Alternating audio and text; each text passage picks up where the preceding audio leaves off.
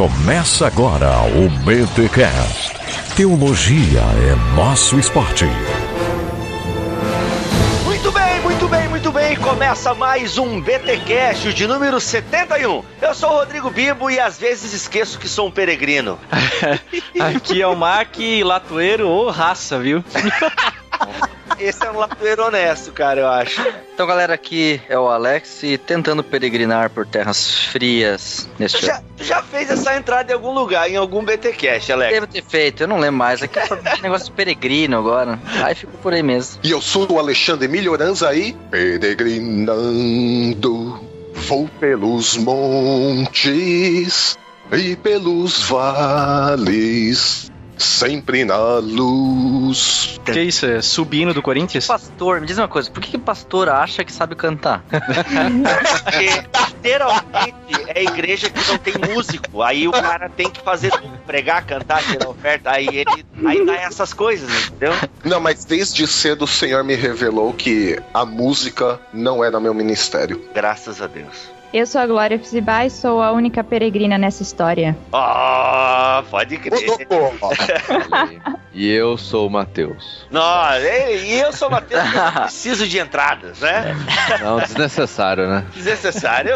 Não, não preciso, eu sou diferente. Muito bem, galera, que bom, né, ter o time completo aqui. Alexandre Melhoranza é integrante do BTcast, a gente não tirou ele. É, inclusive, ele fez até a entrada do BTcast 70, porque já tinha gente, né, os teóricos da conspiração já estavam, ué, o Alexandre Melhoranza está tão ausente, será que... se Fuxico cara- Gospel. Fuxico Gospel. Não, existe um site de nome Fuxico Gospel, né? Isso daria um betelero, porque existe, né? Um site que se presta a ser um Fuxico Gospel. E a gente tá aqui, o time completo, e com dois convidados, a casa está cheia, a casa está lotada, né? Eu vejo aqui cinco fotinhos no meu Skype e fico feliz com isso. A gente convidou a Glória, que já participou do BTcast de número... Seis. Seis 66. literatura fantástica e também trouxemos ela agora aqui para falarmos sobre John Bunyan, o Peregrino, que é um livro que ela gostou bastante, e também o Matheus, né? O Matheus do No Barquinho, que também agora é colaborador background. Como é que a gente poderia dizer? Isso é o colaborador Underground. Underground. Nossa. Matheus, que é conhecido por sua alegria Contagiante. contagiante. É, o cara assim empolgante, né? Então assim, mas o Matheus agora está dando também uma força no blog do Bibotalk, algumas mudanças, naquela parte que você, querido ouvinte, não enxerga, mas é tão necessária para que o blog esteja no ar. Matheus, obrigado, cara. Nunca te agradeci aqui no BTcast, mas obrigado mesmo pelo teu trabalho aí junto com o Marlon, mantendo as estruturas do Bibotalk no ar. O boleto tá chegando. Tá certo, não, tá certo. O boleto vai chegar uma hora ou outra aí, né? Mas a gente convidou o Matheus, além dele ser integrante agora da equipe do Bibotalk, também já gravou, né, Matheus? Qual foi o No Barquinho que vocês gravaram aí sobre o Peregrino? Você vai perguntar o número? Pô, não sabe, cara? Lógico que não. Eu não sei Pô, nem qual é o número do Google, hein? último. Nossa, cara. É, bom, gravamos um estante, né? Um- a gente tá tentando fazer uma série de livros, né? E esse foi o primeiro. Já teve Foi segundo, sobre o não? peregrino. Ainda não. Ah, mas eu não preciso nem A dizer pra série ti, de né, um só. Eu nem preciso dizer pra ti qual vai ser o segundo, né? A Bíblia. Não. Ah, Porque falta lá, né? Crente, é- troféu do crente pra caramba. Ai, crente troféu do ano pro Melhorança, né? Ou do fariseu do ano, tem que ver isso aí, né? Ô, Matheus, mas ó, você, o Thiago e o Pedro possuem uma obra literária aí que lança Ah. no mercado. né? Verdade, verdade. Uma obra aí escrita a quatro dedos, eu ia falar. Nossa. Esse é o Lula escreveu? É, não, é que cada um só utiliza o indicador, tá ligado? Por isso que demorou um ano. Mas, ô, façam do mosaico teológico aí, né? Vocês três Opa. têm a obra, por favor, né, cara? Opa, tá? É. com certeza vai sair. Com Vai certeza. sair, Já- né? As discussões já foram feitas. Só Que isso que bom. eu posso revelar. Que bom. E pra quem não sabe do que a gente tá falando, nós escrevemos um livro do BTcast, o Mosaico Teológico. Maiores informações no mosaicoteológico.com.br. E galera, a série Gigante está de volta. Nós trazemos aqui agora John Bunyan para falar sobre. Como é que é a pronúncia do nome do cara, hein? Bunyan. Eu pronunciaria Bunyan. John, John Bunyan. John, John Bunyan. É o João Coelhinho. Como é que é? Nossa, meu Não. Deus! Nossa, já-. Sempre tem umas traduções freestyle Não. muito boas. E claro, né, só pra falar que a gente tem um vlog também, né, galera? Isso aí, né, um abraço. Temos aí o BT Vlog, né? Acesse lá, assine nosso canal, aquela coisa arada toda e tal. Dá e joinha. a gente dá joinha, compartilha no Facebook. A gente quer você lá assistindo, comentando, criticando, fique à vontade. E pode ter também guilhotinada lá no vlog, né, Mike? Tá rolando. Sentindo as segundas intenções do, do Bibo nessa. Não, fala. não, o JP já está desenhando o carrasco, ele vai aparecer por lá também. Ah, vamos pra lá, vamos, vamos, vamos pro Concílios e daqui a pouco a gente volta com John Bannon. Se não se retratar, irá para a Inquisição. Eu recebi uma carta. Você renega o que escreveu? Você vai se retratar ou não?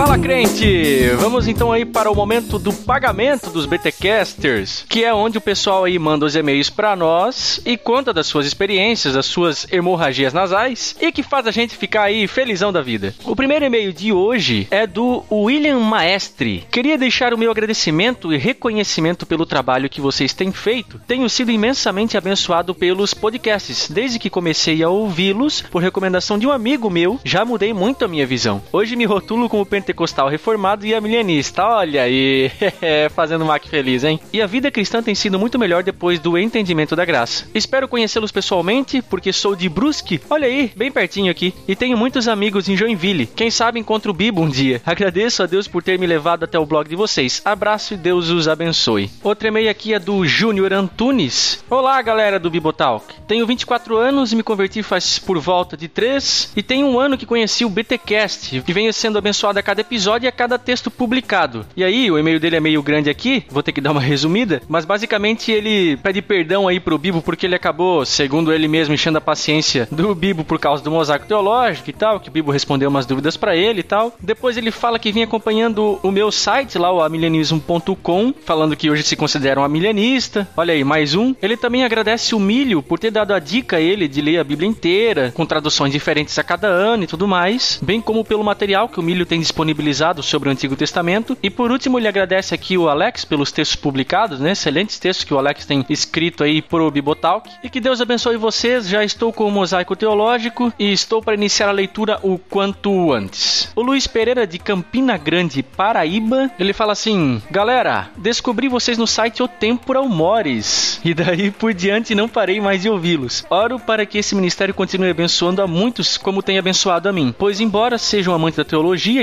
encontrei em vocês uma teologia simples, mas ao mesmo tempo profunda, reflexiva e prática. Vocês mudaram minha maneira de ver teologia. A propósito, tornei-me amilianista e. Olha só, esse- essa leitura de e-mails aqui tá só com amilianista convertido. Com o fantástico BTcast 34 com o pastor Leandro Lima. Aquele foi um dos mais transformadores, dado o fato de congregar em uma igreja pentecostal e, portanto, pré-milenar dispensacionalista. Aí ele fala aqui que outro BTcast sensacional foi o 58 sobre corpo, alma e espírito. E por último aqui ele fala que teve que rever a teologia dele porque ele faz parte da congregação cristã no Brasil e essa igreja, nessa denominação, ela é contra o estudo relacionado à teologia, mas que ele tem pensado exatamente o oposto e por isso estuda com paixão a palavra de Deus. Um forte abraço ao Mac, Bibo, Alex e Milho e a todos que fazem parte do BTcast. E o nosso último e-mail de hoje é do Dias Neto. Olá, Bibo, Mac, Alex e Milho, graça e paz a todos. Comecei a ouvir o BTcast por indicação de um brother meu, o Ivandro Menezes, e confesso que tenho sido muito edificado com os temas que vocês abordam. Em especial, destacaria o BTcast sobre que? Sobre o que? O que? Amilenismo, que depois de ouvi-lo umas três vezes comecei a sofrer de hemorragia nasal. Olha aí, sou da Paraíba, ó o pessoal da região aí em peso aqui no, na leitura de e-mails hoje, hein? E faço parte de uma igreja batista da minha cidade, Mamanguape. Aí ele faz uma observação aqui, eu perdoarei se vocês não souberem pronunciar corretamente. eu acho que eu pronunciei correto. Espero que esse ministério de vocês dure muito tempo, nos ajudando a aprender mais e mais a palavra de Deus de uma maneira simples e divertida. Como eu não ouvi todos os BTcasts, não sei se vocês trataram sobre o tema desigrejados. Se não, fica a dica. Sim, Dias, a gente já tratou em dois podcasts, não vou lembrar do- dos números agora aí, mas você pode dar uma procurada lá no site que você vai achar um exatamente como esse nome, Desigrejados, e o primeiro podcast também que nós fizemos com Augustus Nicodemos, que a gente tocou um pouco no assunto também. Ao ouvir o BTcast, eu me sinto como o apóstolo Paulo que aprendia com Gamaliel. Abraço para todos. E não recebemos apenas e-mails escritos, temos também o nosso efeito BTcast. Olha aí o que o Denis Cruz, um pouco revoltadinho aí com a, com a situação de algumas igrejas e tal, vem falar pra gente aí no seu efeito BTcast. Efeito BTcast. Fala pessoal do BTcast, aqui é Denis de Manaus. Estou passando apenas para dizer um oi para todo mundo aí, dizer que realmente o BTcast tem feito a diferença aí no meio da juventude, trazendo uma teologia de uma maneira mais descontraída. Um abraço a toda a equipe, o Alex, o Mac, Melhoranza e o grande Bibo. O mosaico teológico tá realmente animal, muito bem diagramado, muito legal de ver no tablet. Acho que vocês realmente estão fazendo fazendo sucesso mesmo. O último BTcast sobre Gênesis, detonando aí o apóstolo René Terranova, bacana. Apesar dele ser aqui conterrâneo meu aqui em Manaus, mas continuem largando pau nesse cara porque realmente a gente precisa de novos ares. Um abração e até breve. Olha aí, valeu, Denis. Muito pertinente aí a sua crítica, metendo a boca no trombone. E olha só, se você também quer nos mandar o seu efeito BTcast, um áudio aí de mais ou menos um minuto, tá? Sem edição, bruto mesmo, com uma qualidade razoável, beleza? Se você também quer mandar as suas impressões para nós, críticas, sugestões ou até mensagens de apoio aí ao nosso ministério, tudo isso você pode fazer enviando um e-mail para podcast@bibotalk.com.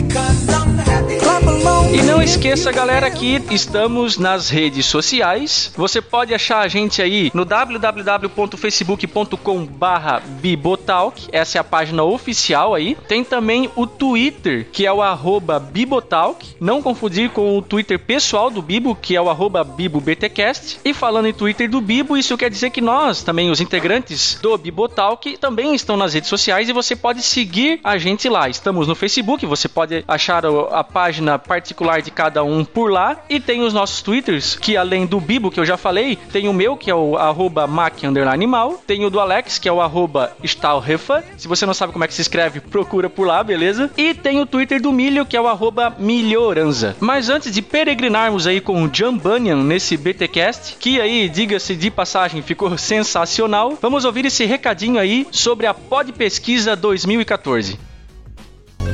Olá, ouvinte de podcast, eu tenho um recado muito importante para você. Os criadores deste e de muitos outros programas que te divertem há tanto tempo precisam da sua ajuda. Estamos realizando até o dia 30 de abril a Pod Pesquisa 2014 e precisamos conhecer um pouco melhor a nossa audiência. Acesse agora podpesquisa.com.br e responda a um rápido questionário. Não leva nem 10 minutos. A sua participação é fundamental para que nós possamos conhecer melhor o público que escuta podcast, além de contribuir contribuir para o crescimento da mídia em todo o país, fazendo podcasts cada vez melhores para você. Participe! podpesquisa.com.br.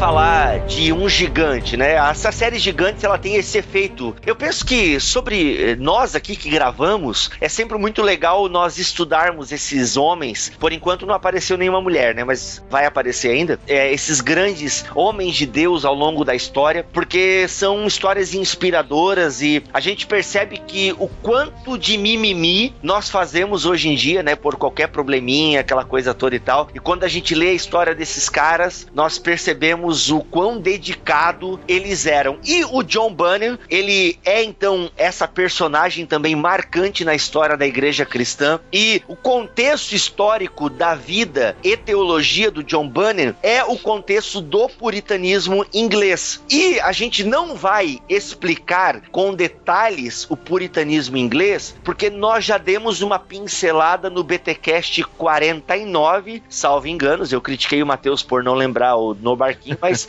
eu também não sou lá essas coisas com numeração. Mas foi o 49 onde eu e o Alex gravamos sobre Richard Baxter, que foi também um grande puritano. E quando a gente fala no puritanismo, né, nomes como Richard Baxter, John Bunyan e Jonatas Edwards, que nós faremos um BTcast futuramente, são esses nomes que despontam. Então, é nesse contexto do puritanismo que surge então o latoeiro, né, referência aí que o Mac fez na sua entrada. Mas só resgatando então em traços gerais o puritanismo.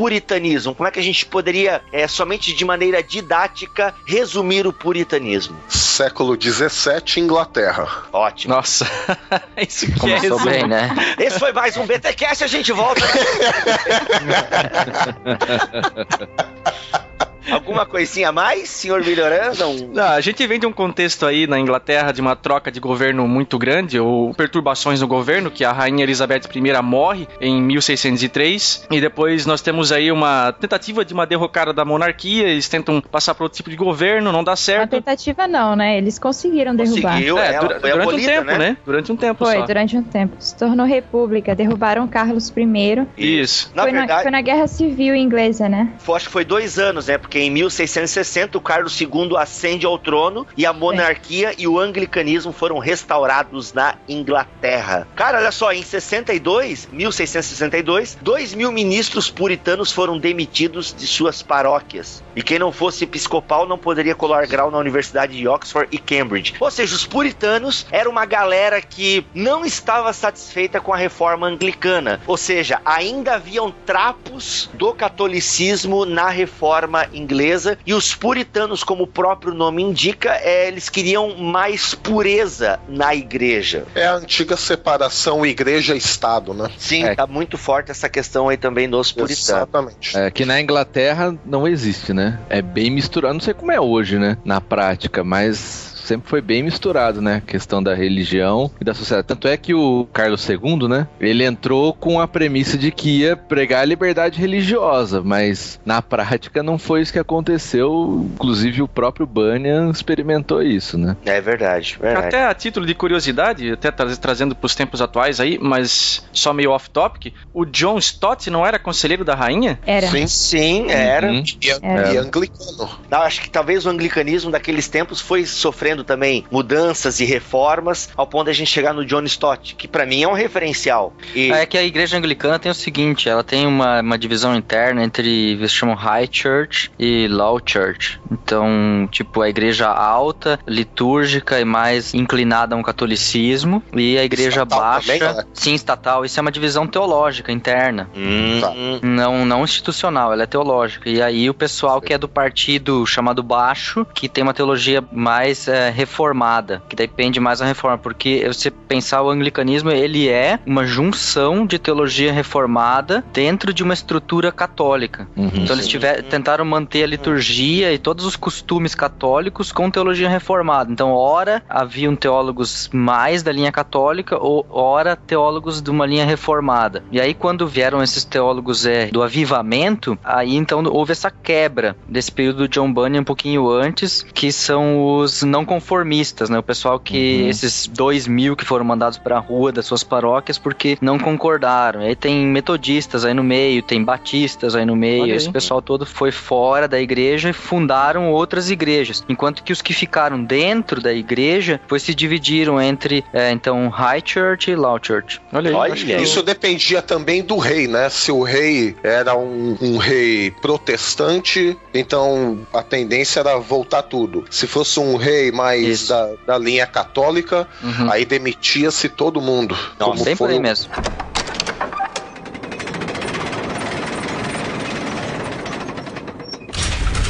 Atualmente, eu lembro que quando o príncipe. Como é que é o nome do príncipe que casou aí com a guria lá, com a plebeia? William. William. O príncipe William, quando ele casou, teve o camarada, o bispo lá. Sim, o Rowan Williams. E disseram que a mensagem foi animal. É, a mensagem foi dada por um outro. Ah, é? E foi muito boa mesmo. É, pois é, eu ouvi falar. Ou seja, os caras ali então são anglicanos aí atualmente ali na corte da Inglaterra, então. A São, a, religião rainha é. oficial é anglicana. É, exatamente. Uhum. E a, a rainha é chefe da igreja, Chefe da igreja. apesar de que teologicamente quem é o chefe é o arcebispo de Canterbury, mas a rainha ela é a chefe da igreja. Então, Olha só. e, e tem outra coisa que para que uma pessoa ascenda ao trono, ela precisa ser anglicana. Igreja e Estado São a mesma coisa. Uhum. Ah, Mesma não- coisa na Suécia também é assim. Olha só, que legal, bacana.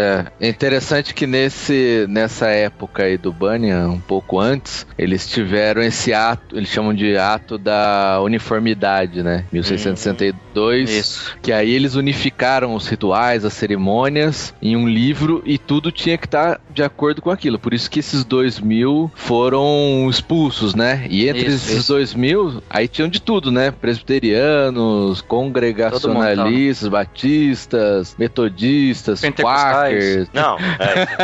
A gente chegar um pouquinho depois, né?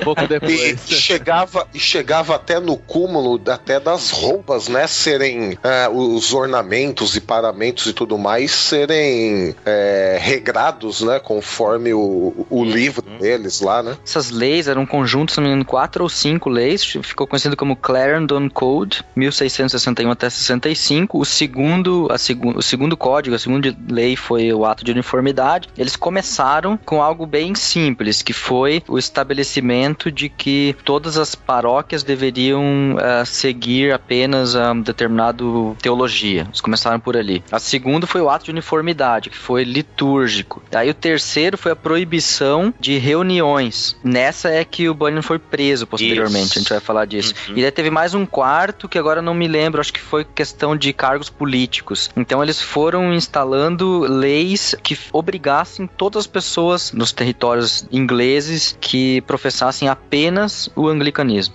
Quase um teonomismo. Praticamente. Esse é o problema, muitas vezes, da junção de igreja e Estado, né? A gente não tem uma delimitação clara onde começa um, onde termina o outro. Isso é perigoso, né? Não, essa é uma opinião pessoal minha, né? Eu, eu acho perigoso, né? É, e o problema que acontece sempre que isso ocorre é que você, para prender uma pessoa, sendo uma perseguição religiosa mesmo, porque no fim é, usa-se o poder do Estado dando outras justificativas. É como foi feito com Jesus, né? Desde a época de Jesus já isso sempre aconteceu, né? Os judeus querem prender ele, então eles, ah, ó, ele tá causando distúrbio no reinado, eles proclamam rei, né? E começa a jogar pro Estado isso. Então é, é o que vai acontecer um pouco também com o Bunyan nessa época. Agora tu já pensou, cara, tu- o teu credo, né, aquilo que você acredita, influenciar ao ponto de, de o Estado te prender, porque você acredita, porque você quer pregar numa comunidade, porque você não quer usar determinada roupa. Olha só, esse problema que a Assembleia de Deus tem, né, que na Assembleia de Deus aqui no Sul, você só prega de gravata. Tu vê que é uma coisa histórica, então. Olha aí, a minha igreja tem história antes da fundação dela. Isso é Pode gravata borboleta? Caraca! Pô, seria da hora, né? cara? Seria, hein? Cara, eu nunca fiz o teste, assim, eu nunca fiz o teste. Mas eu, eu, eu não arrisquei pra ver, eu não arrisquei Seria pra ver. um tapa na cara. Seria legal, seria. Olha, Mac, eu, eu, Ah, é. eu gostei. Se o cara Dá tiver ideia. planos de sair da igreja, assim, uma semana antes, ele apronta uma dessa.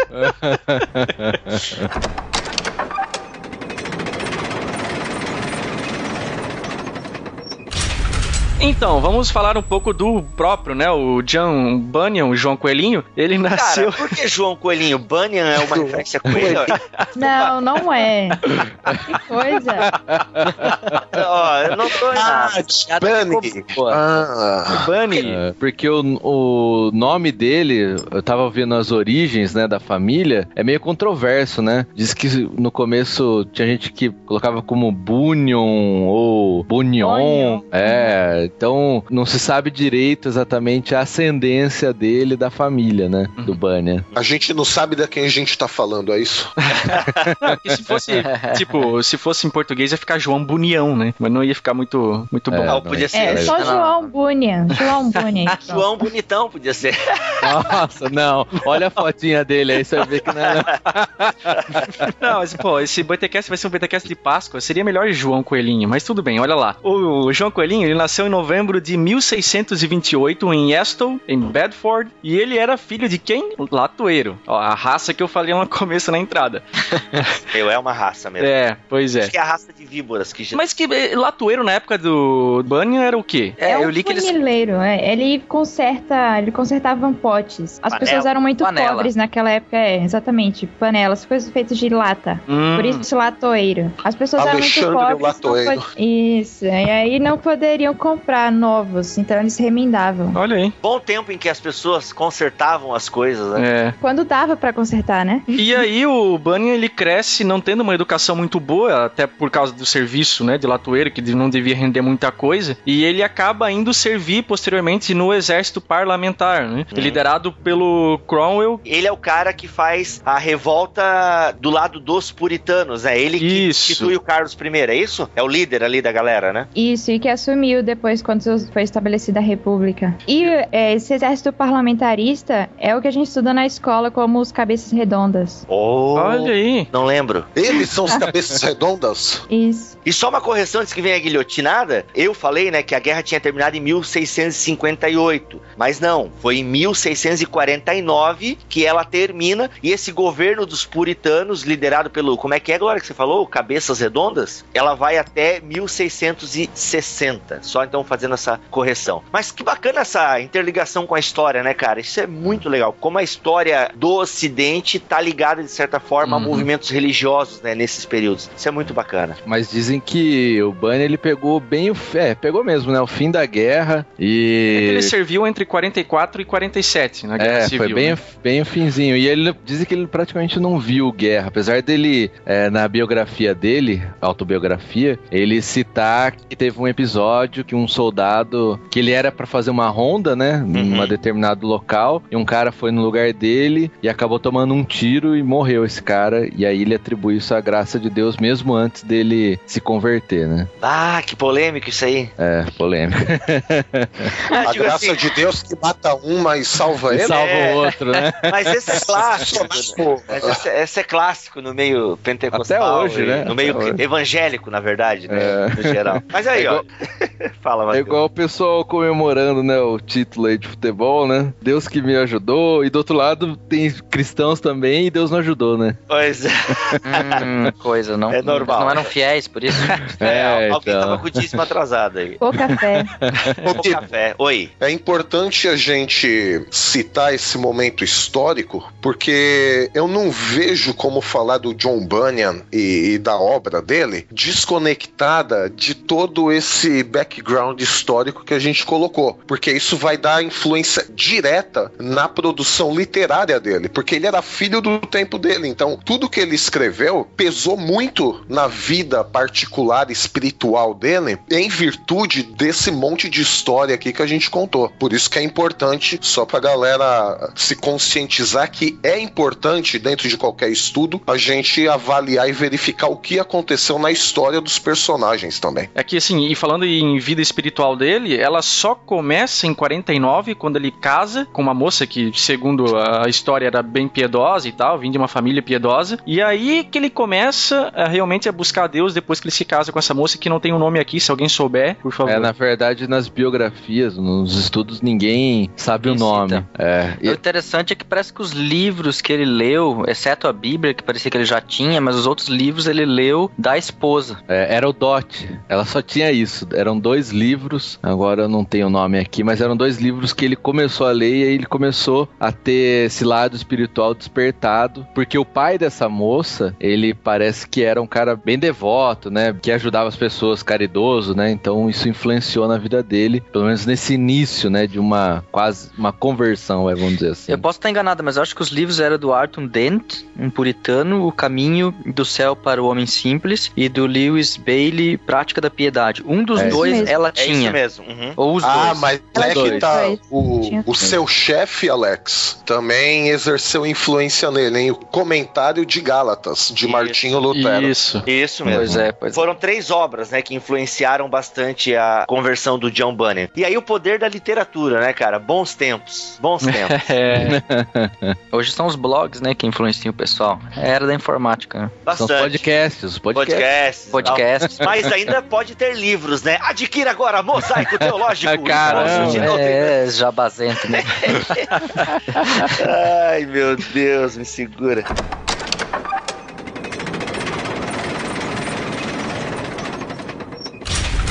E o legal é que, tu vê, ele se aproximou dessas literaturas até porque a própria alma dele estava tumultuada. O Franklin Ferreira fala aqui justamente dessa angústia da alma dele. E como é legal a gente vê, né, alguém procurando Deus na sua angústia, a literatura ajudando nessa procura, e naquilo que o Milho acabou de falar, né, como o contexto histórico, a angústia pessoal e essa busca por Deus, é como tudo isso, esse caldeirão de coisas, é, vai formando o caráter daquele que seria um grande influenciador da cristandade. É. É, o John Clifford, é, que na época era pastor independente de, de uma igreja lá de São João, em Bedford, ele foi um cara que ajudou o Bunyan na caminhada espiritual dele no começo, Hum. e até esse Clifford, antes da sua conversão, que foi uma conversão bem abrupta, assim, Uhum. mas ele era tido como um médico charlatão e Hum. era também major no exército real, né? Então depois ele passa, ele se converte, é pastor e tal, e depois ajuda ainda o John Bunyan na conversão dele, posteriormente. E aí a gente percebe o quê? Que Tiago Ibrahim intuita essa, que os homens de Deus, homens e mulheres de Deus, não são forjados no conforto, né? Mas na... aí eu queria falar uma frase bonita e não deu assim, então não tuita nada, Tiago. Coloca, coloca três pontinhos? É, não, mas aí a gente vê, né, que, o, o- que Não, não, os homens de Deus são forjados no confronto e Isso. não no conforto. E olha, Olha, aí. Olha isso! É, cara. Nossa, Nossa, essa É, veio do céu, hein? Não, mas é, é o que eu queria falar e, e- e eu não consegui. É, porque é justamente isso, cara. Como o confronto, a, a perturbação, de certa forma, né? Esse anseio, esse tumulto dentro da alma dele. É isso que vai forjar um caráter cristão firme. Não esses crente almofadinha, né? Que a gente tem hoje em dia e tal. É, Essa veio cara, do céu também. essa veio do céu, né? Então, assim, por isso, cara, que todo mundo aí agora fica desesperado, qualquer coisinha tá choramingando e o Facebook ainda ajuda nessa porcaria, né? Que virou um muro de lamentação de crente chato. e tal. Olha aí. Então, então sabe?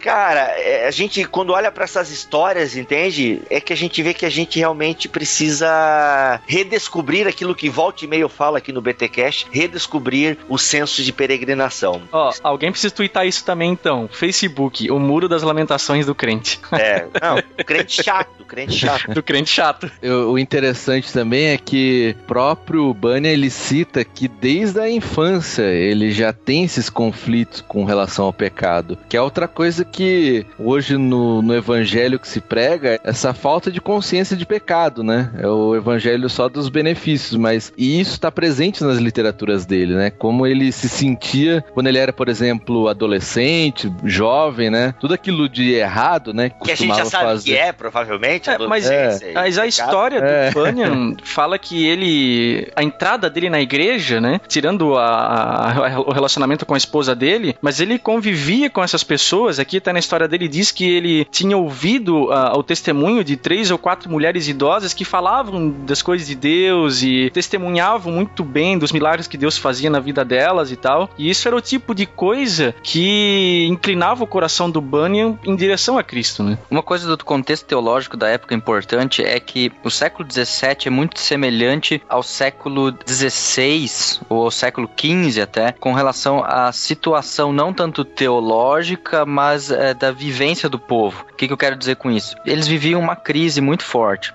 Havia dificuldade para conseguir alimentos, era época já da peste, muitas pessoas morrendo, guerra e ortodoxias fechadas, ou seja, justamente isso que ele estava vivendo logo de um pouco seguinte, com essas leis que impediam a prática dos seus credos, etc. E no povo imperava a ideia de que aqueles que pensam contra a maioria, estes atraem a punição de Deus sobre o povo. Por isso, caça às bruxas foi de novo forte nessa época época, em toda a Europa, e por isso essa questão da consciência do pecado, ela era muito forte de uma forma bem geral. O que mais se pregava nessa época era a lei, Hum. porque se queria que todas as pessoas andassem na linha, não só civilmente, como também com relação às ortodoxias de cada igreja, seja na Inglaterra o anglicanismo, seja em Genebra. Genebra um O pietismo alemão. ou o pietismo alemão, ou em si a ortodoxia luterana também, ou o catolicismo no sul dos Alpes.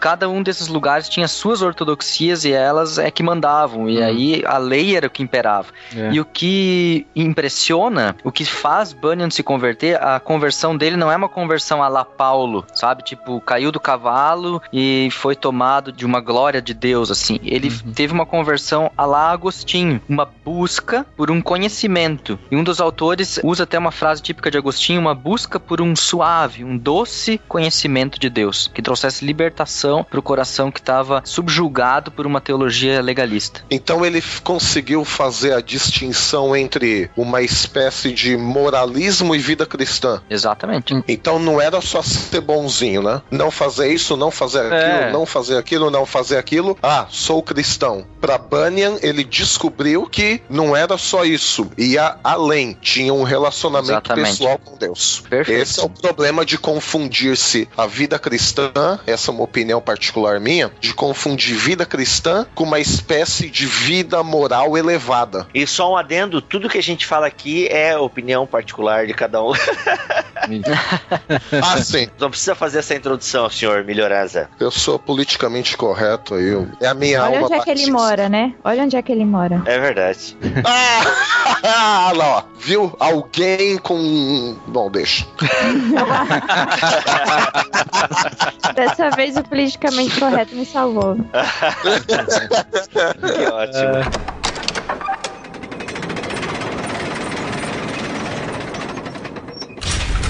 É interessante da conversão dele que ele relata nesse livro de 1666 chamado Grace Abounding to the Chief of Sinners, tradução Graça tradutora boa. para o chefe dos pecadores, o maior dos Maior pecadores. dos é a Isso, exatamente. Quer dizer, o que é legal é que logo em seguida ele é batizado nas águas pelo John Gifford, esse pastor da comunidade de Bedford, e ele mais tarde escreve vários textos dizendo da não necessidade do batismo nas águas. Nossa. É, eu achei isso Uma muito interessante. controvérsia Ele- grande, é- né? Exatamente, que ele no meio batista, apesar de ter sido batizado nas águas, é, ele dizia que não era importante, não era desnecessário. Depois reclama E porque outro- foi preso. O pior é que ele, o pior é que ele foi preso pelos outros, né? Nem foi pelo pessoal que era do batismo. né? E também ele gostava de mais controvérsia, né? Ele lutou contra os Quakers, que era uma seita mística, né? Um, é, fundada pelo William Penn. Sobreviviam E- da cultivo de aveia.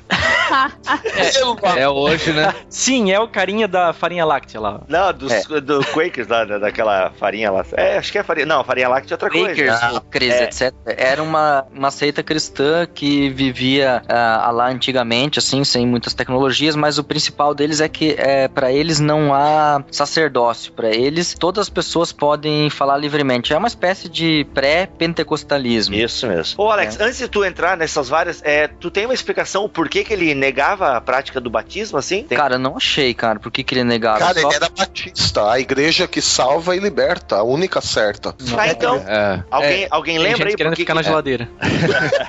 é, Ele, não, ele falava que a Igreja de Cristo ela não tem o poder de negar a comunhão a um cristão que conheceu a luz de Cristo, né? Mesmo Sim. que ele não seja batizado. Ele não era contra o batismo. Ah, Mas ele falava que um cristão, independente se era batizado ou não, ele poderia ser um cristão. Então Exato. essa era a a era discussão. contra. Ah, não, então ele era um batista batista, tá certo, é isso. O batista pensa assim, o clássico. É. Exato. A questão é que ele não achava necessário, obrigatório que a pessoa fosse batizada. ah, E- Ele falou, mesmo sendo uma ordenança, né, o batismo, ele não queria que as pessoas fizessem um ídolo disso, hum, né? Então era uma frase dele. tipo luteranos e tal, legal.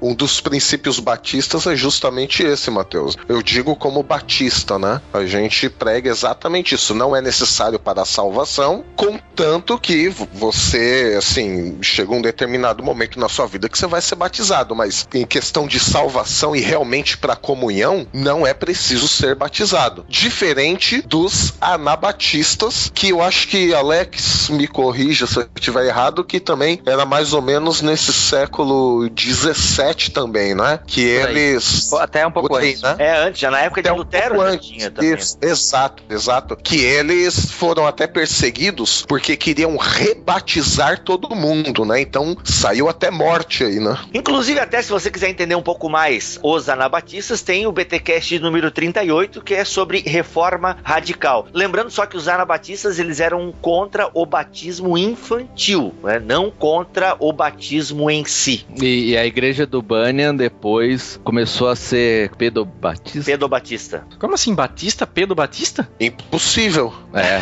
mas a igreja dele foi, ué. Ah, a igreja dele. É, porque é. Batista, a Batista não é pedobatista, né? É, porque assim, apesar de denominarem Bunyan como batista, como puritano, ele não gostava dos rótulos, ele gostava de se denominar como cristão e só. Era chato, Eita, então, hein, esse cara? era crente pra caramba, né? Era É. aquele assim, ó, não, eu... Isso prova que ele era batista, né? Chato. Troféu. Troféu monóculo da verdade pra ele. Nossa, não, é que tem uma igreja aqui em Joinville que eles não gostam de ser chamados. Não, nossa, né, qual é o nome da tua igreja? Não, a gente não tem igreja, a gente é a igreja de Cristo. Aí eles acabam recebendo o nome de igreja do galpão, porque onde eles se reúnem é um galpão, entendeu? Tipo, não adianta, meu, É. não quer nome, vai receber nome. e Deve ser o pessoal do Watchmani, não é não? Nossa, não, eu não sei se eles Não são. sei. Eu não conheço muito bem a teologia deles lá, mas eu sei que eles não gostam de ser chamados de igreja tal. A gente acabou dizendo que eles são a igreja do galpão. Tipo, É. toma, Podia ter escolhido o nome melhor, né? Ué, aí- Perderam a chance. perderam a chance, olha aí. É, é, mas é que nem a controvérsia que teve lá uma época bem atrás aí do Caio Fábio e do Ariovaldo Ramos, né? Hum. Que o Caio Fábio falava, ah, a gente não é uma organização, e o Ariovaldo fala, não tem como. É uma organização com menos estrutura, mas é, ué. E as pessoas não querem ser um institucionalizar, mas, cara, Inevitável. inevitável. Inevitável. Quando você se organiza como igreja, não tem jeito, cara. A igreja do Caio Fábio é o caminho sem graça, é isso? Essa mesmo. Tudo. E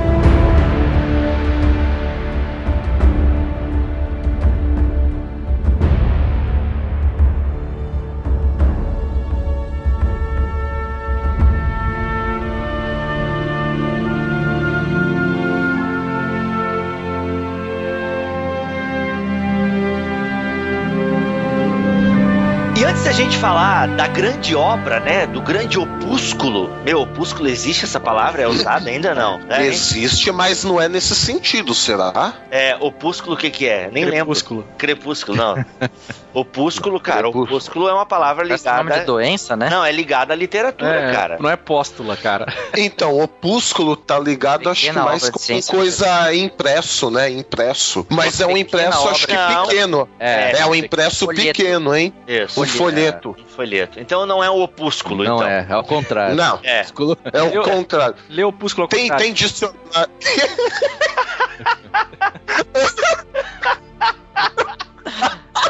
Ah, é um... Como é que aprendeu no, no colégio? Era o antônimo. Qual que é o antônimo? Antônimos. o Antônio Ah, do opúsculo. Opúsculo. Faço nem É o crepúsculo, aqui no Google deu isso. Ai, meu Deus. Vamos lá, então, antes da gente falar. Muito bom, muito bom. Antes da gente falar da grande obra do John Bunyan, é legal falar da prisão dele. Nós já pincelamos anteriormente aqui que ele, devido a não cumprir determinadas regras né, do Estado, até porque ele queria pregar e ele não queria pregar dentro das convenções da sua época. Tipo, ele não queria seguir a cartilinha de homilética da galera. Então, ele foi preso. Ficou o quê, cara? 12 anos preso? Sim. a primeira prisão, menos, né? né? Ah, Primeira, ô Bibo, tem mais um detalhe detalhe, não só porque ele não quis seguir a liturgia. Ah. É o seguinte, era uma proibição aos conventículos. Conventículos eram reuniões de comunhão cristã que não eram os cultos oficiais realizados na igreja, com a liturgia oficial, blá blá blá. Tá, peraí, peraí, peraí. Então, Era um que é- pequeno grupo na casa, é isso? Exatamente. Era um pequeno grupo na casa. Estavam proibidos quaisquer reuniões em casas que tivessem mais que cinco pessoas e que não fossem da mesma família. Ou seja, tipo, se convidasse o vizinho pra vir ali e lesse a Bíblia, cadeia em todo mundo. Tá, ô, Alex, como é que é o É nome? um conventículo. Conventículo. Conventículo. Conventículo. Conventículo. Cara, quando eu abrir uma igreja, vai ser esse o nome do meu GP, cara. Olha, pra quem tá ouvindo a gente a primeira vez, o Alex fala e a gente traduz. Conventículo é um mini convento. Olha aí, rapaz. Olha aí. É, é isso mesmo. É isso mesmo. É isso mesmo. Ok. E Nesse sentido, ó, até o- antes do John Bunyan ser preso, o John Owen tava junto com ele, né? O famoso John Owen, que foi questionado pelo Carlos II, né? Que queria prender já o John Bunyan por estar pregando sozinho e tal, fora das estruturas. E olha só o que o John Owen fala do John Bunyan. Abre aspas. Pudesse eu possuir as habilidades do latoeiro para pregar. E, se apraz a sua majestade, alegremente renunciaria a todo o meu estudo. Alô? Momento pensando no. Nossa, vai ficar muito estranho uh, ouvir risadas em alto e bom tom depois de uma coisa tão séria. Ele, antes da gente entrar na prisão, a mulher dele morre nesse meio tempo. Ele casa-se de volta. Ele tem mais quatro filhos. Eu nem sei se ele tinha filho com a primeira esposa. Teve, acho que Teve. Teve, teve os Era quatro. cega. os quatro. Ah, né? isso, a Mary, que era cega de nascença. Teve os quatro e depois que teve mais dois com a segunda Isso. esposa. A segunda era de nome Elizabeth. A primeira Que é- não se sabe. A primeira não se sabe. É, e a Elizabeth foi assim, que teve mais participação, assim, pelo menos na vida pública dele, né? Somente quando ele vai preso, ela vai Uhum. aparecer mais. E aí, olha só, em 12 de novembro de 1660, o Bunyan ele desobedece o governo e ele é aprisionado pelo quê? Por pregar. Ele é acusado, disso que a gente falou aqui, de fazer reuniões sem a autorização do governo Uhum. e de não, e justamente disso que o Alex falou também, de não se conformar com a importância da liturgia da igreja anglicana. E aí sim ele permanece os seus primeiros 12 anos na prisão de Bedford. O interessante é que bastava pra ele falar pros guardas, O pro carcereiro dele governo, falar bonzinho, né, assim, cara? É, não, mas bastava ele falar pro governo da época falar assim, ó, eu não vou mais pregar, que ele seria liberto. Sim, Mas o sim. que ele fazia? Falou, não, se vocês me soltarem hoje, amanhã eu tô pregando de novo. Falou, pois vai ficar preso então. É. Uhum. É, a, a resposta dele foi exatamente essa, né? Abre aspas. Se eu for solto hoje, pregarei amanhã. Fecha aspas. E aí sim, ele é preso até 72, mais ou menos. Isso ele ficou preso seis anos e aí foi liberto. Isso. Mas aí logo depois ele foi pego de novo, pregando. e aí foi preso por mais seis anos. É. E o, o legal é que, mesmo preso, ele, o carcereiro dele era um cara bondoso, vamos dizer assim, e criou uma simpatia, talvez até uma amizade entre os dois, deixava o Bunyan sair e voltar a É. hora que ele quisesse. Tanto é que teve um episódio em que o, o Bunyan estava fora da prisão e fizeram uma batida lá na, no cárcere procurando os presos. Eu acho que alguém delatou o Não, Bunyan. foi assim, ele saiu pra visitar a família, mas começou a se sentir mal, meio doente. Aí ele decidiu voltar pra prisão. E por coincidência foi o dia que estavam fazendo a revista, porque delataram o Bunyan, né? Disseram que ele tinha saído. Aí foram fazer a revista na, no cárcere e perguntaram ao carcereiro se todos estavam lá, todos os prisioneiros estavam lá, eles estão. Aí perguntaram, mas e o John Bunyan, ele está? Aí o carcereiro falou, está. Porque coincidentemente ele tinha voltado, mas só porque tinha se sentido mal. O engraçado é que quem fez essa denúncia aí foi justamente um padre, né? Um, um pároco lá. E a, a palavra do carcereiro no final disso tudo foi assim: Podeis sair quando quiserdes, porque sabeis melhor do que eu a hora de voltar. Eita Deus.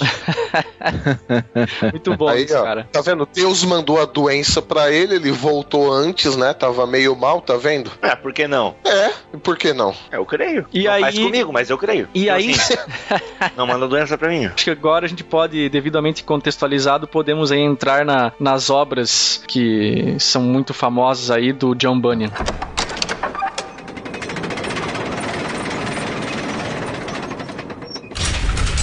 É, eu não lembro quem foi o biógrafo ou alguém que relacionado com ele que falou que às vezes, né, até essa questão do que ele escreveu, é, a gente pode pensar que foi uma injustiça ele estar preso, mas se não fosse isso, talvez a gente não tivesse essas literaturas, né? Então, como a gente pode colocar que às vezes Deus age de uma forma que pra gente tá sendo ruim, mas que tem até nisso tem um propósito, né? É, da mesma forma que a, a palavra de Deus fala que Deus tornou em bem o mal que foi feito a José, não é?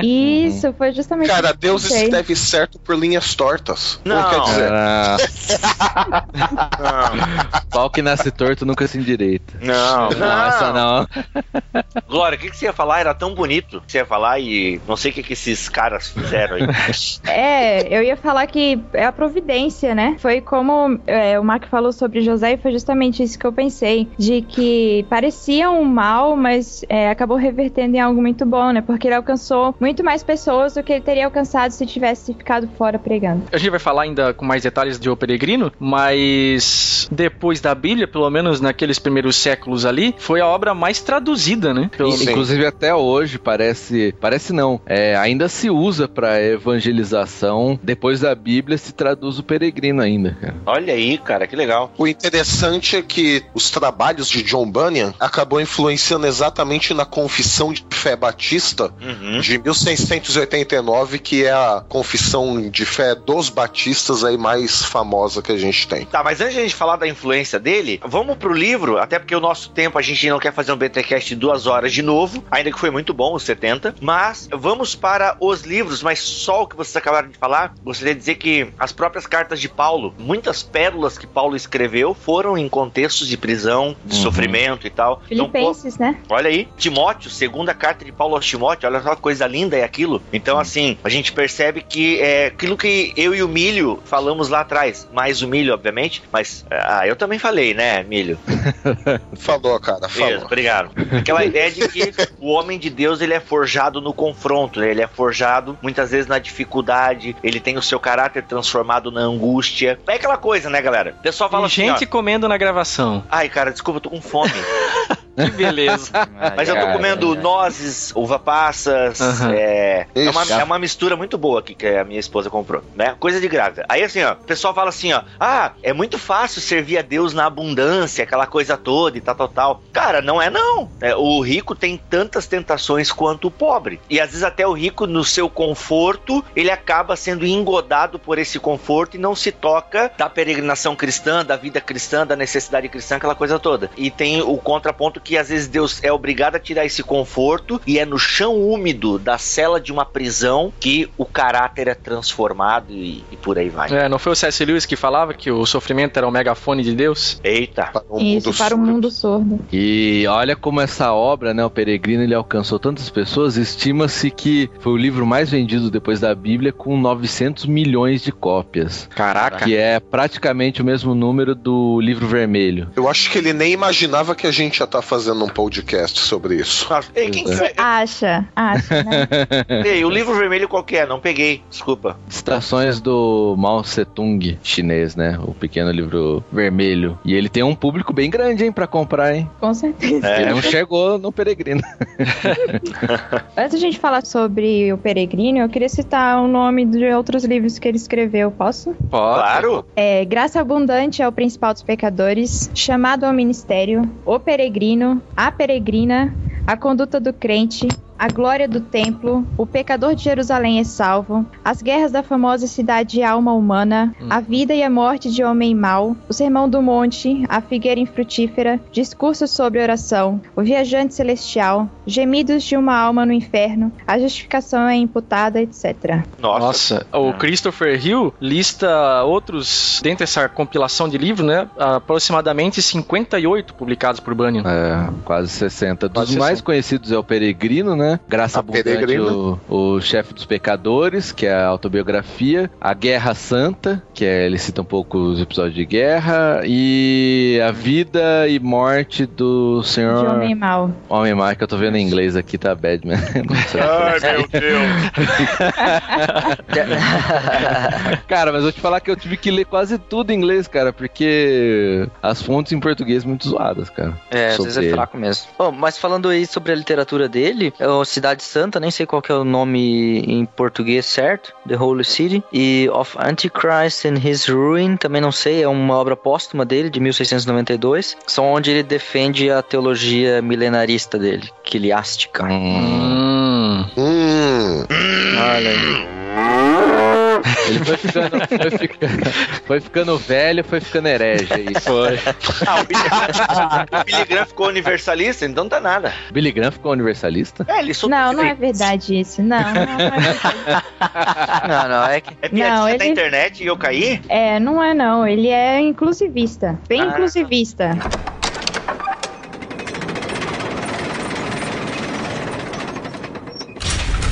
Mas aí, quem leu o Peregrino aí? Eu não li. Nem Eu eu. Caramba! Não, não. Sério. Sério? Frustrando. Não, não, É, eu sabia que eu ia frustrar vocês também, mas não li, cara. Não, nunca li, cara. Porque... Eu tive uma péssima experiência com o filme do O Peregrino, que é bem, Não, ele é Ah, não, mas aí também Ele é ruim terrível, demais. que é bem ruim. caidinho, né? Muito ruim, muito, muito ruim. É o mais novo, né? O recente, 2000 alguma coisa. É, é, daquele show de efeitos Ambos especiais. são toscos, né? É porque eu não conheço o mais antigo, eu só conheço esse mais novo e ele é horrível. O intérprete é. Ah, horrível. Sério, quem que é? Você lembra o nome? Eu nem lembro. Não, não, o intérprete é um personagem de O Peregrino. Ah, E aí eles fizeram um cara, tipo, sabe aqueles milionários norte-americanos? Tipo, pregadores da prosperidade? ah Muito sei. Estranho. Cabelinho todo certinho tal. Arrumadinho. Sobre o Peregrino, a maior obra dele, como já foi citado, nós do Barquinho gravamos um podcast, ouça lá. Sim. É um livro que eu, eu vou te dizer que é um livro que eu gostaria de ter lido quando eu era novo. Olha aí. É, adolescente, sabe? Pré-adolescente, adolescente. Falou o ancião. Pô, depois dos 30, cara, já É ladeira abaixo, né? ladeira mano? abaixo, Tô né? ligado. Já Mas tá com por- tetinha também?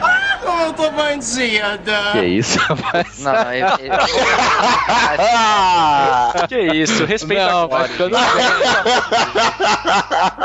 ficando velho, não afeminado. Pelo né, amor de Deus. Não, mas é, é a gordura, cara. É a gordura. Meu, eu tô engordando e tá crescendo aqui, tá horrível. Eu vi, eu vi seus É o comentários. frango. eu vamos seguir em frente, vai lá. É, suco, suco de soja. Ai, ai. Mas assim, por que, que eu queria ter lido quando era novo? Porque a linguagem, ela é muito antiga, primeiro, né? Ela, pô, de livro de 1600 e tanto. E ele usa uma coisa muito. É muito simples, sabe? Ele é muito. Não que ele não seja profundo, acho que tem discussões profundas no livro, que é a história desse peregrino, que ele vai andando por um reinado, descobrindo como ele é um pecador, né? E ele precisa encontrar a graça de Deus e chegar, vamos dizer, ao céu, né? Só que a diferença é que não tem personagem, assim, nomes de personagens. Os personagens que tem São são virtudes ou. virtudes, é ou Virtudes ou defeitos. São é porque é uma alegoria. humanidade. É uma Isso. alegoria. uma alegoria. Então, E são personificadas, né? isso, exatamente. É isso que é uma alegoria. É, ele, ele personifica, então ele encontra. Eu não lembro direito, que faz um tempo que eu li, mas sei lá, ele encontra o cara que é a maldade. Aí ele encontra um cara que é o evangelista, que é quem ajuda ele lá durante a peregrinação.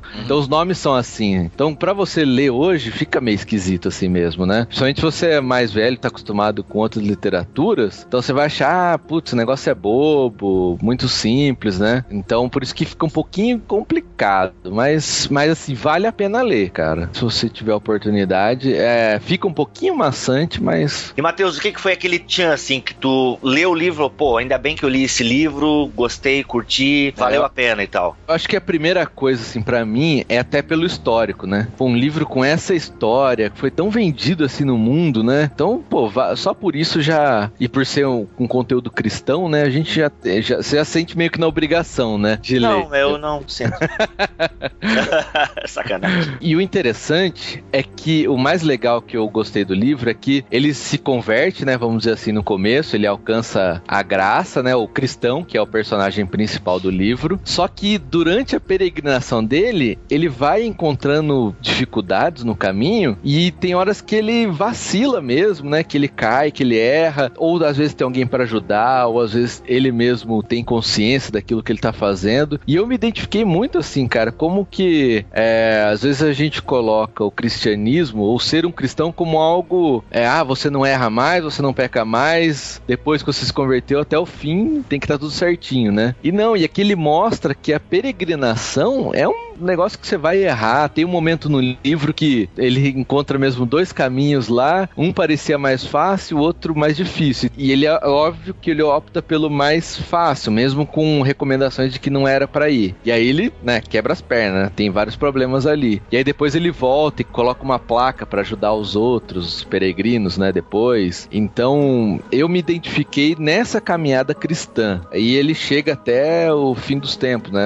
A caminhada vai da conversão até a cidade santa, né? Se não me engano é o nome que ele coloca. Uhum. E Glória, tu leu a Peregrina também, né, Glória? Li também, que é a segunda parte. É, o peregrino, o cristão, ele sai da cidade chamada Destruição e ele deixa a família. Então a peregrina é a segunda parte porque é, é sobre a peregrinação da família. Depois que o peregrino parte, chega à cidade celestial, a história chega até eles, a família se arrepende de não tê-lo acompanhado e aí decide partir, né? A cristã, que era a esposa dele. Passou a ser chamada cristã depois que se converteu. É que ele Depois abandona a esposa, né? Isso, ele Ah. abandona a família. É. Ele insiste ainda, ele fica em casa durante um tempo insistindo, mas como eles não seguiram e como ele tinha certeza de que a cidade de destruição seria destruída, então ele tem que ir embora. É, a família também salva. A esposa dele não é a Cristiana? É, a cristã ou cristiana, depende da, da edição. Hum, olha aí.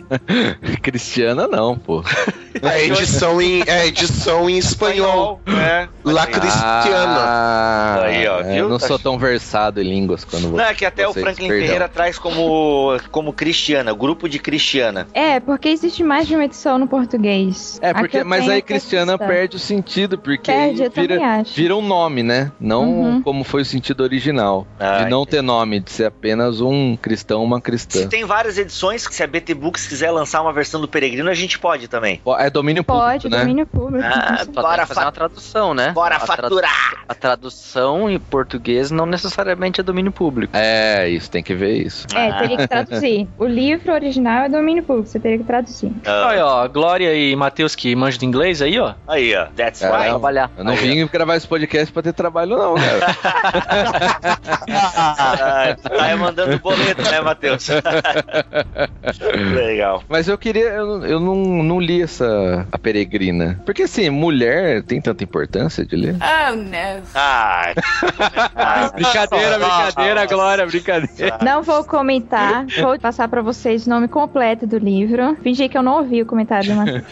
Não, ignora que eu acho que, meu, isso nem vai pegar. Passa Beijinho direto. no ombro pro Matheus, né? Beijinho no ombro pro Matheus. Não, ô Mac, deixa na edição pro Matheus ficar queimado aí no universo do menino. Sacanagem. Você sabe que no livro tem um corintiano, né? Sério? Tem Como é o que é o nome? Fiel. Fiel? Ah, meu Deus. Ai, sem comentários. Putz.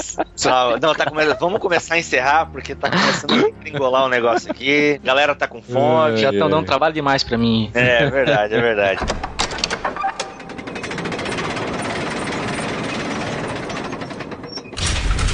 Quero comentar, ah, trazer pra vocês o nome completo do livro, né? Tô traduzindo do inglês, então vai ficar meio travado. É o, o progresso do peregrino deste mundo para aquele que há de vir, entregue sob um símile de um sonho, onde são descobertas a maneira da sua partida, sua jornada perigosa e a chegada a salvo no país desejado. Esse é o nome do livro. Esse é o nome do livro. Eita! Exatamente. E aí em português ficou o peregrino. É O peregrino, é. E no inglês, o Você progresso tava lendo um parágrafo. Nossa, cara. É. Grande.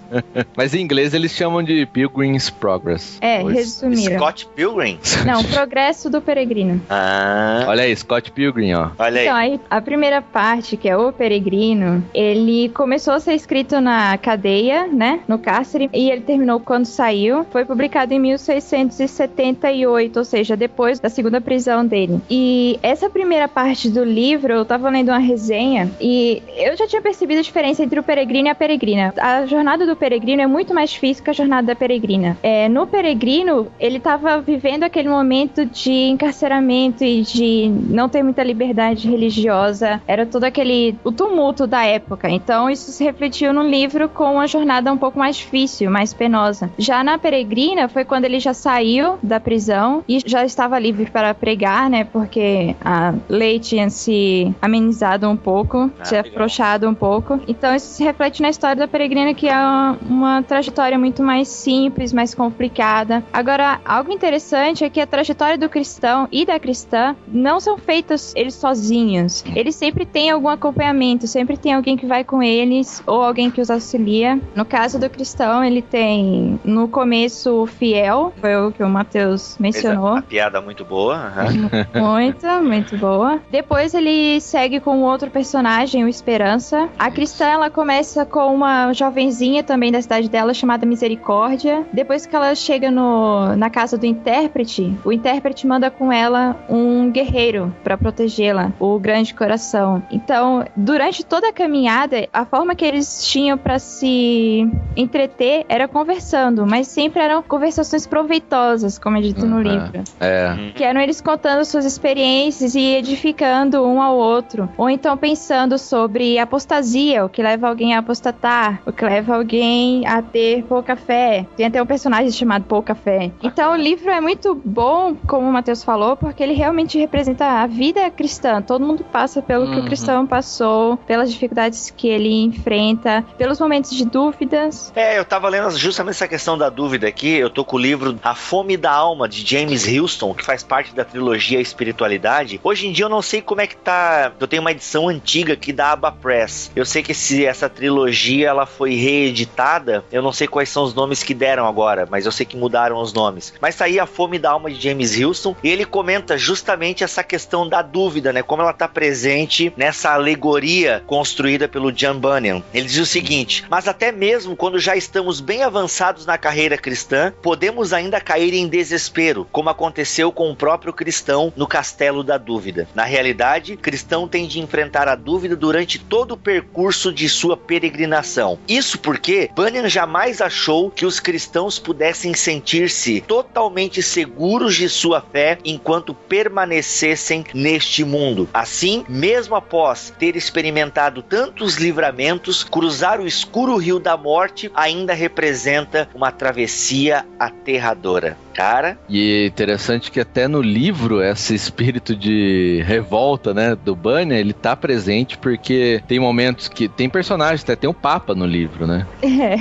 É, ele, e o Papa e o Pagão, que estão juntos e são pessoas que impedem, tentam impedir o cristão de prosseguir, né? Então tem críticas no livro também à religiosidade. Ele fala de pessoas, acho que era o Loquaza, acho o nome do personagem, que tinha essa forma de falar bonito, tal, sobre assuntos bons, mas não produzia nada. Ele fala da hipocrisia. Também ele... fala de pessoas que usam a religião pra prosperar, pra obter recursos financeiros. Aham, tem. Já naquela época. olha aí. É. Exatamente. É o. Acho que o personagem é o interesse próprio. Nossa, muito bom, muito bom. O, o engraçado é que você vai levando spoiler, né? Agora ele encontrou o interesse próprio. Então você já sabe o que o cara vai fazer, né?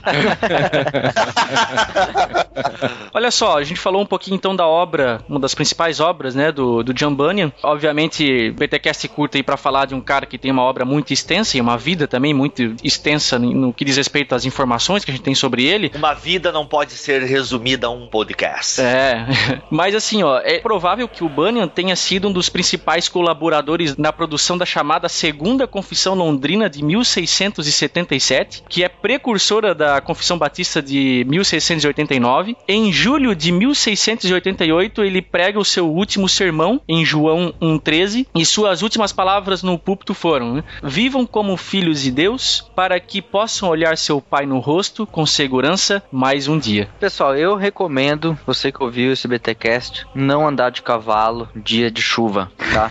Por quê? que depois de o John Bunyan ter feito uma viagem no lombo do cavalo, ter levado uma forte chuva na idade de 60 anos, ó, é perigoso pra você que já tá aí passado dos 30. E fez uma É. viagem pra reconciliar um pai e um filho. Olha. Olha aí, o propósito era nobre, mas ele não tomou consciência do que podia acontecer. Dez dias de uma violenta febre, e aí no 31 de agosto de 1688, aos 60 anos, faleceu John Bunyan. É interessante como o cavalo mata um super-homem. Homens. Nossa.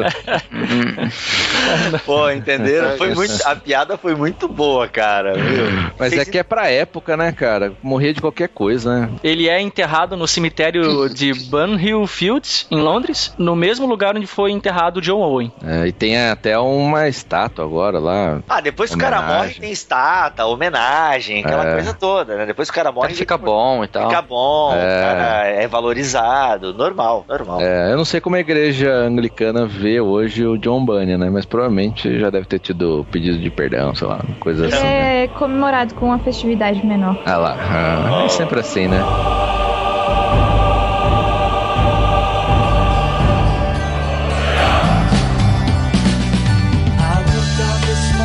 Pessoal, tá aí então a lição de John Bunyan. A gente, eu aprendi várias coisas nesse BTcast. Você vai ter que ouvir de novo, provavelmente. É assim que funciona com o BTcast, tem que ouvir mais de uma vez, às vezes para aprender, para pegar as informações, os backgrounds, as referências e as palavras meio complicadas, mas é assim que nós funcionamos. E eu vou ficando por aqui, cada vez mais consciente da minha peregrinação ou não. que é o Mac e peregrinação é o meu esporte. Nossa. Meu Deus. Essa foi boa. nossa. Eu sou Alexandre Melhorança aí. Peregrinando. Peregrinando você começou, peregrinando você terminou. Esta é a minha trajetória aqui na Terra. A carreira, né, que ele está proposta. Este sou eu. Eu espero terminar a minha peregrinação. É, aqui é o Matheus, de novo, e tchau. Galera, aqui é o Alex e que o Senhor te abençoe e te guarde, faça resplandecer o seu rosto sobre ti, tenha misericórdia de ti, que o Senhor sobre ti levante o seu rosto e te dê a sua paz. E assim eu dou a benção bem litúrgica, porque senão eu vou pra cadeia, né?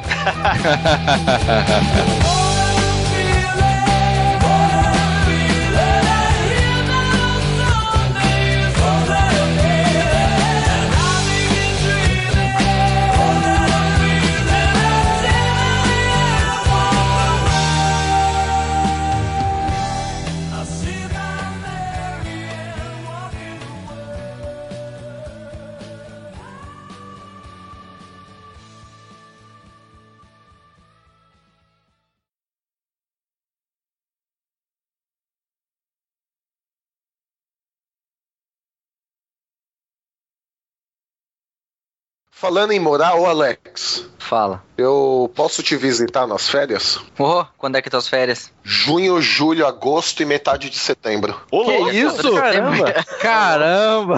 Quer Que- morar aqui? Não, não. quer Calma. morar ali.